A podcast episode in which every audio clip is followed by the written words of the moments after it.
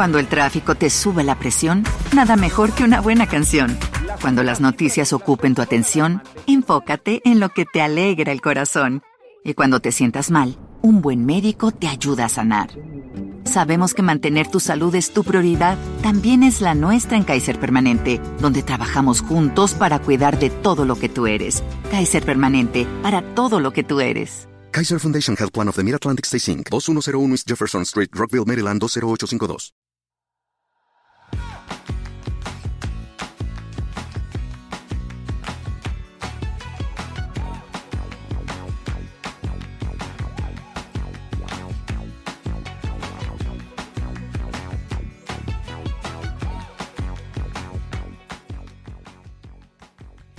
Hola, esto es Plug and Drive, un podcast de Emilcar FM, en su capítulo 30 del 14 de marzo de 2019.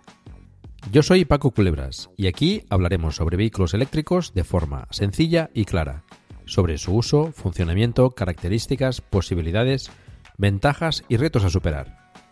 También tendrás opinión, análisis, noticias, debates y entrevistas para mantenerte informado de todo lo que acontece en el mundo de la movilidad eléctrica y la automoción del futuro.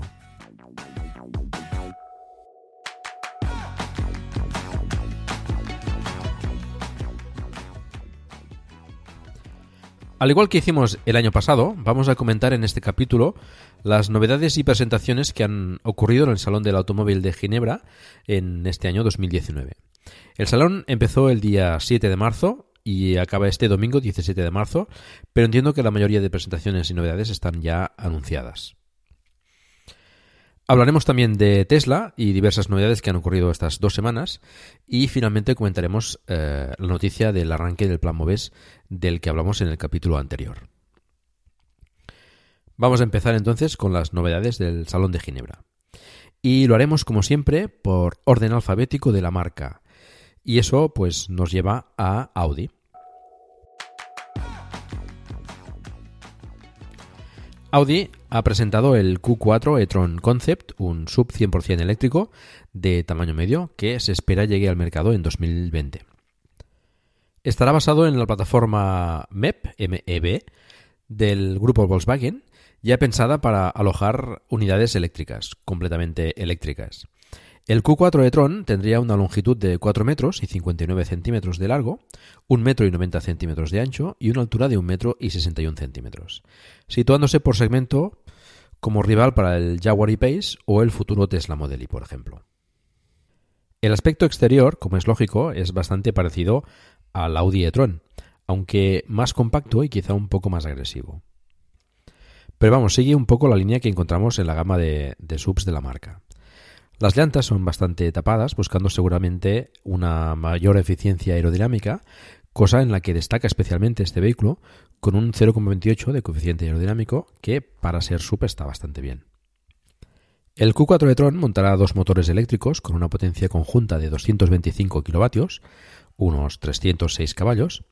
El delantero sería de tipo asíncrono con 75 kilovatios y 150 Nm de par motor y el trasero asíncrono con 150 kilovatios y 310 Nm de par motor, siendo este último el que propulsaría al vehículo de forma habitual y si las condiciones de tracción lo requieren entraría en funcionamiento el motor delantero. Contaría por tanto pues con tracción a las cuatro ruedas. La velocidad máxima estaría limitada a 180 km por hora, la cual se me antoja un poco escasa para las autobahn alemanas, y haría el 0 a 100 km por hora en 6,3 segundos. El Q4 podrá montar diferentes configuraciones de batería. En el concept presentado se ha optado por una batería de 82 kWh que dotarían al Q4 con una autonomía de 450 km en ciclo WLTP. La carga de la batería admite hasta 125 kW.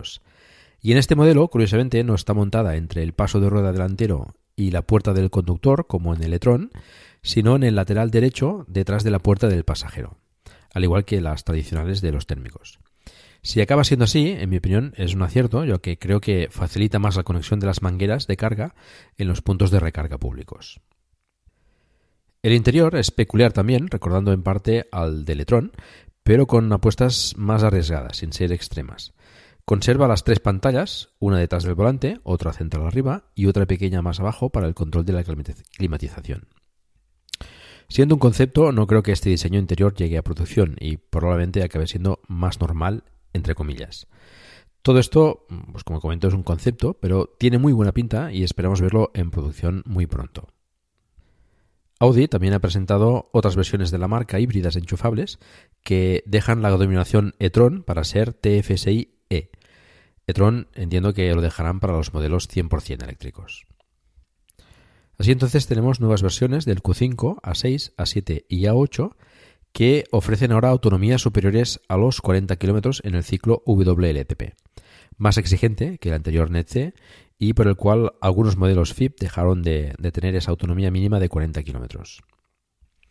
En estos híbridos Audi combina un motor de gasolina turboalimentado con otro eléctrico integrado en la caja de cambios. Y las baterías de litio se ubican bajo el maletero, disminuyendo un poco el espacio de carga. Estos nuevos modelos estarán disponibles a partir de agosto de 2019. La marca alemana BMW ha presentado el nuevo X3 X-Drive 30e, el híbrido enchufable del Sub X3, que también contará con una versión 100% eléctrica el año próximo. Este modelo del X3 eh, híbrido monta un motor de gasolina al que se acopla un segundo motor eléctrico y que en conjunto ofrecen una potencia total de 185 kilovatios, unos 248 caballos. Dispone de tracción a las cuatro ruedas, incluso funcionando solo con el motor eléctrico, y una autonomía en modo 100% eléctrico de 50 kilómetros. Acelera de 0 a 100 km por hora en 6,5 segundos y monta las baterías debajo de los asientos traseros, dejando la capacidad del maletero intacta respecto a sus hermanos de combustión, que es de unos 450 litros. Se espera esté disponible a finales de 2019. También se ha renovado el X5, X-Drive 45e y el Serie 3 330e y Performance con hibridación enchufable, aumentando ambos su potencia y autonomía gracias a las nuevas baterías de litio. Fiat ha presentado el Fiat Concept 120, un concept car muy interesante que podría ser el adelanto o en el que se basa el futuro Fiat Panda. Un coche pequeño, urbano y 100% eléctrico con supuestamente un precio asequible. El aspecto es futurista y muy probablemente no llegue al mercado con este aspecto, pero podemos ver una idea de las líneas que seguirá la marca en sus modelos eléctricos futuros y más compactos. El tamaño del 120 es bastante contenido, de 3 metros con 68 centímetros, y el diseño es bastante modular en varios aspectos. Puede configurarse de diferentes formas. Por ejemplo, puede montar una pantalla de 10 pulgadas, una de 20 pulgadas, o con soporte para un smartphone para controlarlo con este. Según Fiat, contará con múltiples accesorios que incluso el propietario podrá montar en casa para adaptar el 120 a tus necesidades, tanto para el particular como para el profesional. Bueno, el 120 o el vehículo que finalmente Fiat decida comercializar partiendo de este concepto, que puede ser perfectamente el Panda. Una característica interesante de esta configuración modular que comentaba antes es, por ejemplo, el de las baterías, ya que puede equipar hasta 5 módulos, cuatro situados en los bajos del vehículo y el quinto bajo el asiento trasero. Cada uno de estos módulos, sin especificar capacidad ni ciclo, anuncian que tendrá 100 kilómetros de autonomía por cada uno de ellos. Y no solo podrá adquirirse con la configuración deseada, sino que se podrá actualizar después y añadir los módulos a medida que los necesites, contemplando además el alquiler como, opción para pues, una temporada eh, poder tener más autonomía, por ejemplo. El puerto de carga incluye el cable, que quedaría recogido como con un carrete, como una manguera, de forma que no sería necesario llevarlo suelto en el maletero. Otra solución interesante y, bueno, bastante práctica. Otra funcionalidad curiosa es que la apertura de las puertas es enfrentada, parecida a la, a la del BMW i3, aunque espero que mejor resuelta. En fin, la propuesta de Fiat me parece bastante atractiva y si salen con un precio contenido, pues pueden ser muy buena opción como coche urbano o también para flotas de car sharing, por ejemplo. Honda ha presentado el Honda e-Prototype, un paso más del concept Urban EV que ya hemos comentado en alguna otra ocasión. El aspecto es muy parecido al, anterior Urban EV, como es lógico, y está inspirado en el primer Civic. Es curioso como la parte delantera, con los faros y la parrilla tapada en negro, se encuentra de la misma forma en la parte posterior. El diseño en general es bueno, un poco retro por fuera y bastante más moderno por dentro. El Honda de Prototype es un vehículo con clara intención urbana de 3 metros y 90 centímetros de largo, 1 metro y 70 centímetros de ancho y 1 metro y 50 centímetros de alto. Tiene capacidad para cuatro personas y el interior es bastante espacioso, aprovechando las posibilidades que ofrecen los vehículos eléctricos. En el interior destaca una pantalla a lo largo de todo el salpicadero, de izquierda a derecha, con otras dos pantallas más pequeñas adicionales en los laterales que muestran la visión de las cámaras que este coche tiene en vez de retrovisores. Y poca más información sobre este vehículo, más que tendrá una autonomía de 200 kilómetros, pero sin especificar ciclo de homologación. La producción parece que se iniciará a finales de este mismo año y, según la compañía, se presentará la versión definitiva en breve. La mítica marca española hispano-suiza ha presentado el Carmen, un superdeportivo eléctrico de lujo del cual se fabricarán tan solo 19 unidades. Cuenta con dos motores eléctricos en el eje trasero con una potencia de 750 kilovatios, unos 1019 caballos. Es capaz de alcanzar el 0 a 100 km por hora en menos de 3 segundos y tiene una velocidad máxima de 250 km por hora limitada por software. Hispano-Suiza fue una marca que cuidaba al máximo el detalle. No en vano fue la competencia de Rolls-Royce en su época. Seguro que con el Carmen recuperan ese espíritu, ya que el precio ronda el millón y medio de euros sin impuestos. El vehículo ha sido desarrollado conjuntamente con el grupo Perelada, descendientes de los fundadores de Hispano-Suiza, y la empresa QEV Technologies, con experiencia en la Fórmula E. Dispone de una batería de 80 kWh que le proporcionan una autonomía de unos 300 km en ciclo WLTP, pero esperan mejorar estas prestaciones con unas, nuevas baterías con más densidad de carga en un futuro próximo. El Carmen tiene una longitud de 4 metros y 73 centímetros de largo, 2 metros y 4 centímetros de ancho y 1 metro y 24 centímetros de alto. Está inspirado en el hispano-suiza H6C Dubonet Xenia de 1938 y tiene un aspecto claramente deportivo y muy agresivo. Las primeras entregas se esperan para junio de 2020 y ya tienen reservadas las 19 unidades que van a fabricar. Kia ha presentado en Ginebra el nuevo Kia Soul, que en nuestro mercado se denominará e-Soul y llegará a finales de año. El aspecto, como ya hemos comentado en algún otro capítulo, se ha renovado tanto por fuera como por dentro, aunque exteriormente conserva esas líneas cuadradas que pueden no gustar a todo el mundo, pero que maximizan el espacio interior. Aquí se venderá con dos versiones de batería, una de 39,2 kWh y otra de 64 kWh. La versión de 39,2 kWh dispondrá de un motor de 100 kW, unos 136 caballos, y 395 Nm de par motor. La de 64 kWh será más potente, con 150 kW, unos 204 caballos y también 395 Nm de par motor. Con 39,2 kWh tendrá una autonomía de 277 km en ciclo WTP y la versión de 64 kWh de 452 km en el mismo ciclo, bastante similares al Kona. La aceleración de 0 a 100 km por hora será de 9,6 segundos para la versión de 39,2 kWh y de 7,6 segundos para la versión de 64 kWh. La carga pasa a ser con conector CCS, llegando a 100 kW en continua y a 7,2 en alterna. Veremos si el Sol es capaz de llegar a esos 100 kW, ya que el Kona se queda en unos 75 kW. La longitud del e-Soul es de 4 metros y 19 centímetros y dispone de un maletero de 315 litros de capacidad. Kia no solo presentó el nuevo e-Soul, sino también un prototipo de una berlina para competir con el Model 3 y el Polestar 2. Está previsto que llegue en 2021 y la denominan Imagine o Imagine. La estética es un poco curiosa, y es probable que cuando llegue a producción cambie un poco, pareciéndose más, digamos, a un coche convencional. Pocos más datos hay y, bueno, promete ser una buena elección para cuando llegue al mercado.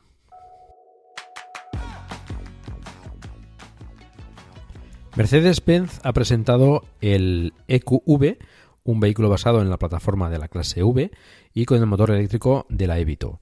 Se espera que entre en producción en los próximos meses y es una buena alternativa como vehículo grande multipropósito o furgoneta premium totalmente eléctrica.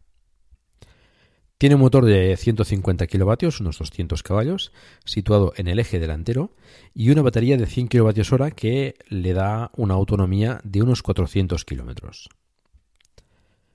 Mercedes también ha mostrado las nuevas versiones enchufables del clase E con motor gasolina denominado E300e y con motor diésel llamado E300DE, ambos con una autonomía superior a los 50 kilómetros en modo eléctrico.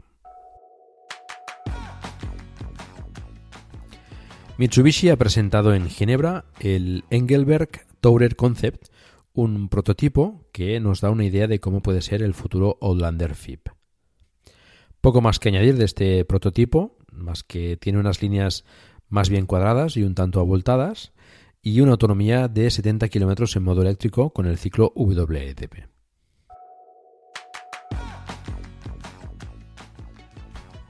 Nissan ha presentado el IMQ Concept, un crossover totalmente eléctrico que viene más bien a mostrar las líneas de los futuros modelos de Nissan en esta categoría.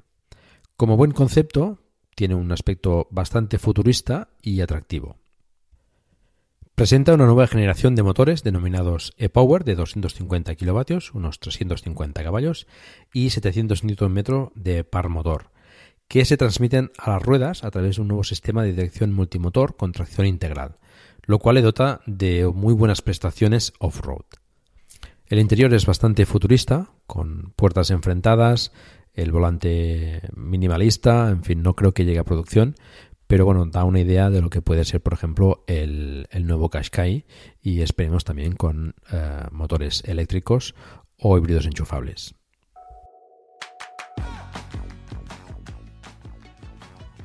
Una de las grandes novedades del Salón de Ginebra ha sido el nuevo Peugeot E208, la versión eléctrica del pequeño compacto de la marca francesa. Como ya comentamos en su día, utiliza la plataforma modular eléctrica del grupo francés denominada ECMP y en la que también se basarán el E-Corsa y el DS3 Sportback. Dispone de las baterías no de forma uniforme, como en otros eléctricos eh, debajo del piso, sino debajo de los asientos, tanto delanteros como los traseros, maximizando el espacio para los pies.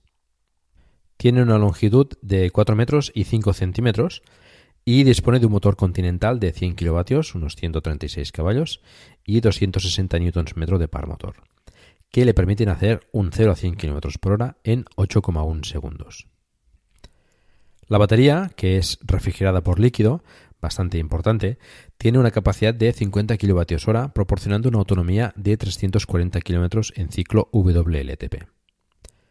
Dispone de conector CCS para cargar la With the Lucky Land slots, you can get lucky just about anywhere.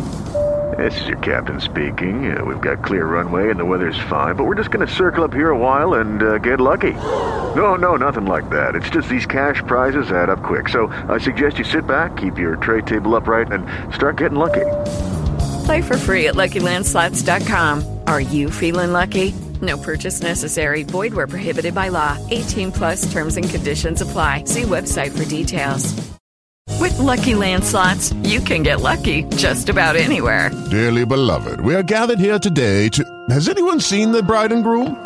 Sorry, sorry, we're here. We were getting lucky in the limo and we lost track of time. No, Lucky Land Casino, with cash prizes that add up quicker than a guest registry. In that case, I pronounce you lucky.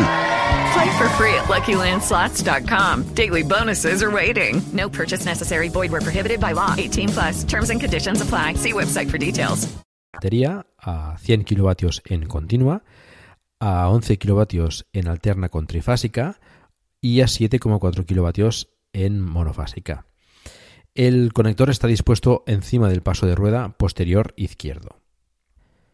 En el interior dispone de dos pantallas, una detrás del volante y otra central con información de navegación y multimedia y podrá ser de diferentes pulgadas según el acabado.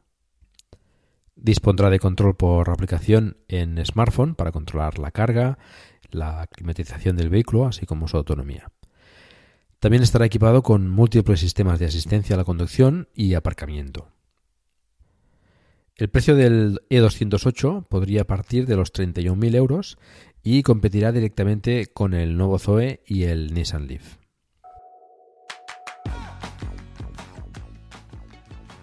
SEAT ha presentado varias propuestas en el Salón de Ginebra. Empezamos por el Minimo, un vehículo de dos plazas totalmente eléctrico que mide dos metros y medio de largo y un metro y 24 centímetros de ancho. Es muy parecido al Renault Twizy y evidentemente está concebido para un entorno urbano donde le será muy fácil aparcar. No hay datos sobre el motor o la batería, pero desde SEAT indican que ofrece unos 100 kilómetros de autonomía. Pero el más interesante, en mi opinión, es el hermano del Volkswagen ID3, basado en la plataforma MEP del grupo y denominado eh, El Born. De aspecto entre un Altea y un León, monta un motor de 150 kilovatios, unos 204 caballos, en el eje trasero, que le permiten hacer un 0 a 100 km por hora en 7,5 segundos. La batería, situada en el piso del vehículo, es de 62 kWh y proporcionará una autonomía de 420 km en ciclo WLTP. Es muy probable que, al igual que el Volkswagen ID, cuente con más opciones de batería, como la de 48 kWh con 330 km de autonomía o la de 83 kWh y 550 km de autonomía en ciclo WLTP. El interior es minimalista, con dos pantallas, una detrás del volante y otra central para el sistema multimedia, climatización y navegación. La carga será con conector CCS y admite hasta 100 kilovatios en continua. Por otra parte, la marca independiente de SEAT, Cupra, ha presentado el Cupra Formentor, un concepto de crossover híbrido enchufable con autonomía en eléctrico de 50 kilómetros. Todavía no hay demasiada información sobre él, pero eh, sí que se ha visto el interior muy parecido al del Elborn.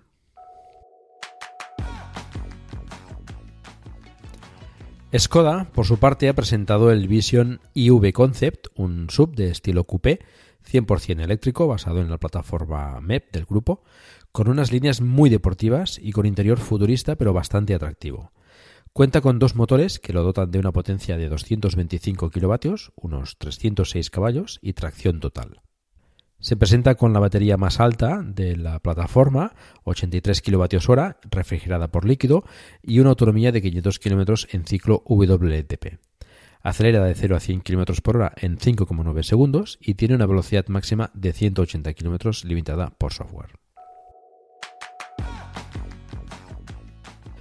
Volkswagen ha presentado el ID Buggy Concept, un buggy completamente eléctrico basado en la plataforma MIP del grupo, como no, y que Volkswagen presenta como muestra de lo que otros fabricantes pueden hacer con su plataforma MIP que pone a su disposición para adquirirla y, ofrecer pues eh, opciones eléctricas en sus respectivos eh, modelos.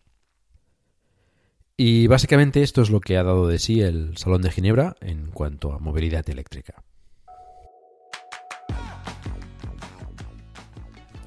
Y pasamos a hablar en la sección de noticias de Tesla, que estas dos semanas anteriores ha dado bastante que hablar. Bueno y malo. El día 1 de marzo presentó por fin el modelo Standard Range, que parte de un precio de 35.000 dólares antes de impuestos en Estados Unidos y que ya se ha empezado a fabricar. De hecho, se están empezando a entregar ya las primeras unidades. Este cuenta con una autonomía de 354 kilómetros en el ciclo EPA americano. Por supuesto, este modelo cuenta con menos equipamiento que los modelos ofrecidos hasta ahora. No voy a extenderme en las diferentes versiones porque hablaré específicamente del Model 3 con sus diferentes versiones, eh, precios, etc. en el próximo capítulo de Plug and Drive. Pero sí es importante señalar que a la vez que Tesla presentaba las nuevas versiones más asequibles, bajaba el precio de toda la gama. Aquí en Europa ya sabéis que solo disponemos por ahora de dos versiones, la Long Range con dual motor y la Performance. Ambas se vieron rebajadas en 3.100 euros la primera y 3.200 euros la segunda. También se ha rebajado el precio de los Model S y los Model X, sobre todo significativamente los modelos Performance.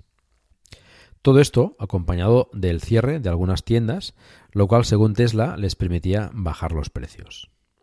Adicionalmente, se cambió la forma de ofrecer las funcionalidades del autopilot, que hasta ahora tenía un precio de 5.300 euros con las funciones básicas de conducción autónoma, incluyendo el aparcamiento, la opción de convocar el coche, esto es moverlo con el smartphone, y además existía una opción opcional eh, y adicional a esta primera para la conducción autónoma total, que suele denominarse FSD por Full Self-Drive en inglés, que se supone algún día estará disponible y que tiene un coste o tenía un coste de 3.200 euros adicionales. Y además eh, no estaba disponible de forma oficial en la página web, sino que había que pedirlo aparte, eh, contactando directamente con Tesla. Actualmente los Tesla equipan la versión 2.5 del hardware de, del autopilot, es decir, las cámaras y los procesadores que tienen que procesar las imágenes de las cámaras, etcétera. Y la opción de conducción autónoma total, el FSD, requería de la versión 3.0, un hardware más potente que están desarrollando en Tesla y que se supone te cambian gratuitamente cuando adquieres la opción de conducción autónoma total. Esto era así hasta el momento, pero eh, se han cambiado las nuevas configuraciones del autopilot, ofreciendo una versión más reducida de este con las funciones básicas de conducción autónoma, esto es que gire, acelere y frene solo básicamente, por 3.200 euros. Y después las funciones avanzadas como el convocar el coche, el aparcamiento automático y la conducción autónoma total por 5.300 euros adicionales. Antes de nada, comentar que personalmente veo esta última configuración y precios del autopilot más razonable y más coherente que la que había anteriormente. Y que siempre es bueno que se bajen precios para acercar más la movilidad eléctrica, sin duda. Dicho esto, debo decir que estos cambios de precios, 14 días después de empezar las entregas en Europa, me parece totalmente desacertado. Por una parte, devalúas los vehículos nuevos, inexistentes en Europa hasta ahora, y entregados con tan solo dos semanas. Y por otra, pones en un dilema a los que tenían que recoger el coche en esos mismos días o posteriores, ya que cancelando el pedido y haciéndolo de nuevo tenías lo mismo, por menos precio o con más prestaciones. Como es el caso de escoger el paquete de conducción autónoma total, que te permite además actualizar el hardware por la versión 3.0. Yo entiendo perfectamente que los precios pueden bajar, y espero que bajen, y que los coches pueden salir con mejoras después de habérselo uno comprado. Eso es normal y habitual que pase. Lo que no me parece normal es hacerlo tan solo 14 días después de iniciar las entregas en un continente de un vehículo totalmente nuevo e inexistente hasta la fecha allí. Como solución, Tesla, a los que estaban en la situación de cancelar el pedido y hacerlo de nuevo, les ofrecieron el autopilot gratuito para los que no lo hubiesen pedido y la conducción autónoma total para los que pidieron el autopilot anterior. Eso equilibraba la balanza entre los antiguos precios y los nuevos. Pero desgraciadamente solo lo han concedido a los que recibieron el coche después del 1 de marzo, dejando a los primeros propietarios totalmente fuera de forma que a los propietarios con entregas anteriores al 1 de marzo solo les permiten adquirir una de las dos opciones del autopilot por la mitad de precio que costaba anteriormente. A mí personalmente me parece totalmente injusto por parte de Tesla y espero que rectifiquen esta situación. Repito que entiendo que pueda darse este caso, que rebajen el precio o que añadan prestaciones, pero no es de recibo hacerlo 14 días después del inicio de entregas en Europa. Me parece totalmente desacertado. Y en todo caso, ofrece la misma solución a las entregas de antes y después del cambio de precio, en tan poco tiempo. La cosa no acaba aquí. Y después de unos días, Tesla anuncia que a partir del día 18 de marzo, es decir, el próximo lunes, vuelve a subir los precios un 3% y vuelve a ofrecer las configuraciones del autopilot anteriores a las que había cambiado hace poco, es decir, las que había eh, pues hace un mes o más. Que lo han analizado bien y no cerrarán tantas tiendas con lo que suben un poco el precio. Esto prácticamente a la semana de bajar los precios anteriormente. Sinceramente no entiendo esta forma de actuar. Siempre he dicho que Tesla hace las cosas de otra manera, pero en este caso no le veo el sentido, más que el de una profunda desorganización. De hecho, las entregas del Model 3 en Europa están siendo bastante caóticas. En fin, espero que Tesla reaccione y sepa dar una buena solución a los propietarios del Model 3 con entregas antes del 1 de marzo y que tenga en cuenta que sin anuncios, etcétera, eh, sus clientes son sus mejores comerciales y esto pues eh, pone en riesgo esta esta actitud por parte de esos propietarios que, pueden verse eh, molestos por esta bueno por, por el comportamiento que ha tenido Tesla con ellos. Bueno, vamos a comentar otras cosas más positivas de Tesla que también han sucedido estos días. La semana pasada Tesla presentó la versión 3 de los supercargadores, que elevan la potencia de carga desde los 120 kilovatios actuales hasta los 250 kilovatios. Los supercargadores versión 3 son un nuevo diseño, incluyendo las cabinas de transformación basadas en la tecnología de las baterías Powerpack que permiten alimentar cada vehículo con 250 kilovatios.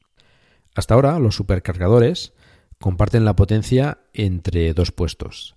Es decir, si hay dos coches cargando en dos puestos contiguos, no cargan a 120 kilovatios, sino que cargan a 60 cada uno. Bueno, más o menos. Depende también de la capacidad de batería que tenga cada uno, de la temperatura, etcétera. Podrían cargar uno más o menos potencia. Pero bueno, el caso es que la potencia se compartiría entre los dos eh, vehículos. Pero en la versión 3 de los supercargadores esto ya no será así y cada puesto tendrá la potencia total de carga, esos 250 kilovatios. Esta potencia de 250 kilovatios solo pueden aprovecharla de momento al máximo actualmente los Model 3. Más adelante actualizarán el software de los Model S y X para aumentar la potencia de carga, pero todavía no han especificado hasta qué potencia, aunque sí se sabe que será menos potencia que la del Model 3.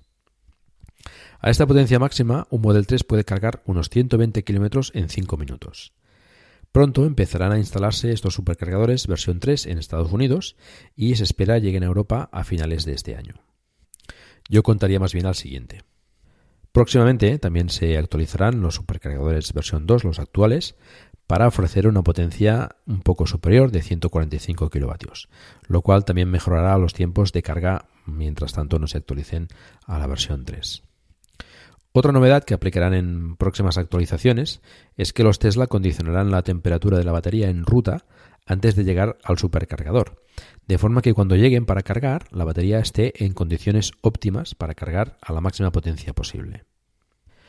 Dado que los eh, navegadores de estos vehículos eh, tienen en cuenta los supercargadores para decidir la ruta y parar a cargar el tiempo que sea necesario para continuar el viaje, pues saben perfectamente a cuándo llegará a estos eh, supercargadores y por tanto pues puede optimizar la temperatura para, maximizar la carga, la potencia de carga y minimizar el tiempo de la parada. Todas estas mejoras se traducirán en un menor tiempo de carga para los vehículos Tesla en los supercargadores, lo cual pues permitirá cargar a más vehículos por unidad de tiempo y podrá prevenir pues las posibles saturaciones con la llegada del Model 3 y del Model Y. El Model Y, por cierto, se presenta este 14 de marzo en Estados Unidos, es decir, al día siguiente al que escuches este podcast, y bueno, el Model Y es la versión sub del Model 3, con el que comparte un 75% de piezas, si no recuerdo mal. Esto permitirá que la producción pues empiece mucho antes y podamos ver este modelo rodar por las carteras en un tiempo menor desde la presentación al que lo hicimos con el Model 3, que tardó bastante tiempo. Según Elon Musk, es un 10% más grande que el Model 3 y por tanto también un 10% más caro. Veremos si Tesla presenta alguna novedad más o algo que no esperamos. Quien quiera seguir el evento podrá hacerlo en la web de Tesla la madrugada del viernes 15 a las 4 hora española. Y para acabar el tema de noticias, comentar que el gobierno ya ha puesto en marcha el Plan MOVES de ayudas al coche eléctrico. Como ya comentamos, en el, el Plan MOVES será gestionado por cada comunidad autónoma y se ha repartido el presupuesto de este, de este plan entre las diferentes comunidades en base a su población. El plan entra en vigor de forma inmediata y solo falta saber por parte de cada comunidad autónoma cuándo lo activan y las condiciones finales que decida cada comunidad en base a los criterios propuestos desde el gobierno. Antes de despedirme, comentar que ya recibí el, Model 3, lo recibí el día 2 de marzo, con lo cual pues estuve en medio de todo el sarao que, he comentado de Tesla. Em, a mí particularmente me ofrecieron eh, la actualización del autopilot a la versión de conducción autónoma total. Espero que cumplan con, esta promesa. Em, el coche es mm, fantástico, es una pasada. Tiene sus cosas buenas y, sus cosas malas, como todos, pero bueno, bastante contento con, con él. Ahora ya en casa somos 100% eléctricos. Bueno, a la espera de, vender la Turán, que todavía no la ha vendido, pero vamos, estamos, estamos en ello. En el próximo capítulo de Plug Drive, pues hablaremos específicamente del Model 3 y en detalle, con bueno, sus características, sus diferentes modelos, etcétera. Eh, un poco, pues, eh, más bien las características y funcionalidades, etcétera. Y ya en un siguiente capítulo, pues eh, invitaré a, algunos compañeros que conozco con Model 3 para comentar un poco las impresiones entre todos de, de este vehículo. Y esto es todo. Recordar que tenemos un grupo de Telegram donde hablamos del vehículo eléctrico. Estáis invitados a participar. Hemos superado ya los 400 miembros y bueno, cada día se une más gente. Encontrarás el enlace en la página del programa. Si disfrutas de un vehículo eléctrico, recuerda, me gustaría mucho que nos enviases un audio con tus impresiones y experiencias. Muchas gracias por el tiempo que habéis dedicado a escucharme. Os recuerdo que hagáis difusión del vehículo eléctrico en la medida de vuestras posibilidades, por ejemplo, recomendando este podcast o haciendo una reseña en iTunes. Espero también vuestros comentarios en la página del programa en emilcar.fm barra plug and drive, se escribe plug and drive donde también podréis encontrar los medios de contacto conmigo y conocer los otros podcasts de la red. Un saludo y hasta pronto.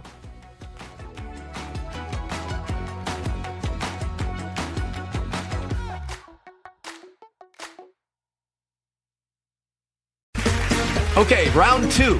Name something that's not boring. laundry? Ooh, a book club.